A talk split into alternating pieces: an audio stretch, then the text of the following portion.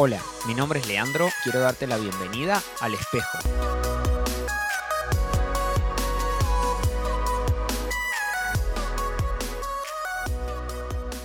Hola, ¿cómo va? Bienvenidos. Qué bueno que nos podamos sumar a otro episodio, otra semana más. Y si te está sirviendo cada uno de estos episodios, yo quiero invitarte a que lo puedas compartir. De seguro hay otros que necesitan escuchar algunas de estas palabras y está tan fácil de hacerlo. Así que si hay amigos, hermanos, parientes que necesitan, compartiles esto. Vamos a iniciar hoy con otra historia, que se trata de un hombre que nunca había tenido ocasión de ver el mar. Vivía en un pueblo del interior de la India. Una idea se había instalado con fijeza en su mente. No podía morir sin ver el mar. Para ahorrar algún dinero y poder viajar hasta la costa, tomó otro trabajo además del suyo habitual. Ahorraba todo aquello que podía y suspiraba porque llegase el día de poder estar ante el mar. Fueron años difíciles, pero por fin ahorró lo suficiente para hacer el viaje. Tomó un tren que le llevó hasta las cercanías del mar. Se sentía entusiasmado y gozoso. Llegó hasta la playa y observó el maravilloso espectáculo. Qué olas tan mansas, qué espuma tan hermosa, qué agua tan bella. Se acercó hasta el agua, tomó un poco con la mano y se la llevó a los labios para degustarla. Entonces, muy desencantado y abatido, pensó, qué pena que pueda saber tan mal con lo hermosa que es. Expectativa es la esperanza o posibilidad de conseguir una cosa. En otras palabras, es lo que vemos más allá de lo que podemos ver realmente. Puede o no ser realista. En psicología la expectativa suele estar asociada a la posibilidad razonable de que algo suceda. La realidad, por otro lado, es la existencia verdadera y efectiva de algo o alguien. Indica que las cosas son, ocurren o se hacen como expresa el verbo y no de otro modo. Cuando hablamos de expectativa y de realidad, tenemos que también tener en cuenta que hay un contexto. Por ejemplo, puedo tener una expectativa positiva de que algo suceda y si se cumple, tengo alegría. Pero también puedo tener una expectativa positiva de que algo suceda y si no se cumple, tengo decepción. Pero también se puede dar otro escenario, que tengo una expectativa negativa. La expectativa de que me fue mal en un examen y de repente me dan la nota y me va bien. Qué alivio y alegría al mismo tiempo. Pero también puede estar una expectativa negativa y se da y me da enojo. Y ahí es donde nos encontramos con esto de la expectativa versus la realidad. Y nos movemos en un mundo de deseos, de me gustaría o de debería ser esto. Por eso nuestra cabeza siempre imagina con anticipación cualquier circunstancia futura. ¿Eso es malo? No, si tenés claro que lo que estás imaginando es tan solo eso, un deseo, una fabulación de la realidad. El problema lo tenemos cuando creemos firmemente que la película que nos estamos haciendo es lo que va a pasar. Al llegar a la situación y darnos cuenta que todo parecido con lo imaginado es inexistente, nos venimos abajo y nos sentimos fatal. Pero, ¿nos sentimos mal por habernos equivocado al imaginar? No, nos sentimos mal porque la realidad no se ha ajustado a nuestros deseos. Eso pasa en parte por tener poca tolerancia a la frustración y en parte por imaginarlo todo únicamente desde nuestro punto de vista. Tenemos que aprender que nuestras expectativas tienen que fundamentarse o estar sustentadas en algo.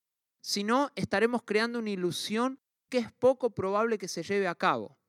Por ejemplo, me gusta mucho una chica y tengo la expectativa de que sea mi novia. En reiteradas oportunidades veo que la chica no me habla, que no tiene los mismos gustos que yo, que realmente no me da ni la hora, incluso que esté interesada en otro chico. Sin embargo, sigo teniendo esa imagen que quizás se dé la posibilidad. Lo que probablemente suceda es que haya decepción, porque desde ningún punto de vista era la opción que podía pasar. No voy a negar que hay excepciones, pero debemos considerar todos los factores antes de crear expectativas. yo tenía expectativas de ser jugador profesional de fútbol. Y bueno, acá estoy, grabando un podcast. si mis expectativas involucran a otros, tengo que ser consciente que no puedo imaginar solo desde mi punto de vista. Tengo que saber que los demás tienen su propia voluntad y pueden decidir no tener las mismas expectativas que yo. Por otro lado, algo que condiciona nuestras expectativas futuras son nuestras experiencias pasadas. Muchas veces si hemos sufrido, todo lo que esperamos que venga a futuro es negativo. Por el contrario, si hemos crecido en un entorno que nos ha afirmado y generado una mirada positiva, nuestras expectativas así lo serán. Bajo un mismo escenario futuro, dos personas pueden tener expectativas totalmente diferentes. Así también, que tengas una expectativa y la pienses mucho no significa que va a suceder. Hay que trabajar para llevar a la realidad lo que estamos imaginando, pero también hacer los cálculos y ver que sea posible. La Biblia nos cuenta la historia de un joven muchacho que era el hijo menor de una casa de ocho hermanos. No era muy tenido en cuenta. Lo mandaban a cuidar las ovejas. Sus hermanos lo peleaban. La verdad que nadie tenía expectativas muy positivas sobre él. Ni hablar cuando un mensajero de Dios fue a su casa para determinar quién sería el próximo rey. Sus siete hermanos fueron presentados, pero este mensajero les decía que ninguno de ellos era. Ahí es cuando pregunta si había alguno más, a lo que el padre responde, ah, sí, está el menor cuidando las ovejas allá en el campo. Lo mandan a llamar y resulta que él fue elegido rey. Ahora, una nueva expectativa se formaba en la cabeza de ese joven, ser el rey de todo un pueblo. Desde ese momento hasta la realidad pasaron entre 13 y 15 años. ¿Qué fue lo que le permitió mantener esa expectativa en todo ese tiempo? Dios. Cuando Dios nos llama y nuestras expectativas están puestas en Él, entonces tiene sustento. En muchas ocasiones nuestras realidades están lejos de lo que hemos imaginado porque Dios no está en el medio. Me podrás decir que realizaste expectativas sin tener a Dios en cuenta. Y te voy a contestar que probablemente. Pero la diferencia es que el mayor éxito que podemos tener en nuestra vida no es cumplir con nuestras expectativas, sino tener y cumplir las expectativas correctas, las de Dios. Te podrá pasar que al hacer realidad tus expectativas no tienen el mismo sabor que cuando estaban en tu mente, como el hombre de la historia con el mar.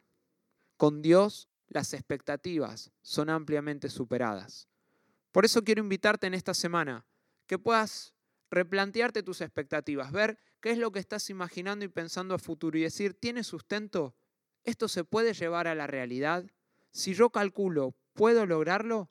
Pero por sobre todas las cosas digas, ¿y Dios qué piensa de esto? ¿Cómo mi expectativa encaja en Dios? ¿Esto es lo que Dios quiere para mí? Y vas a ver que cuando tus expectativas son las expectativas de Dios, se van a volver realidad y van a ser ampliamente superadas. Que tengas una hermosa semana. Dios te bendice.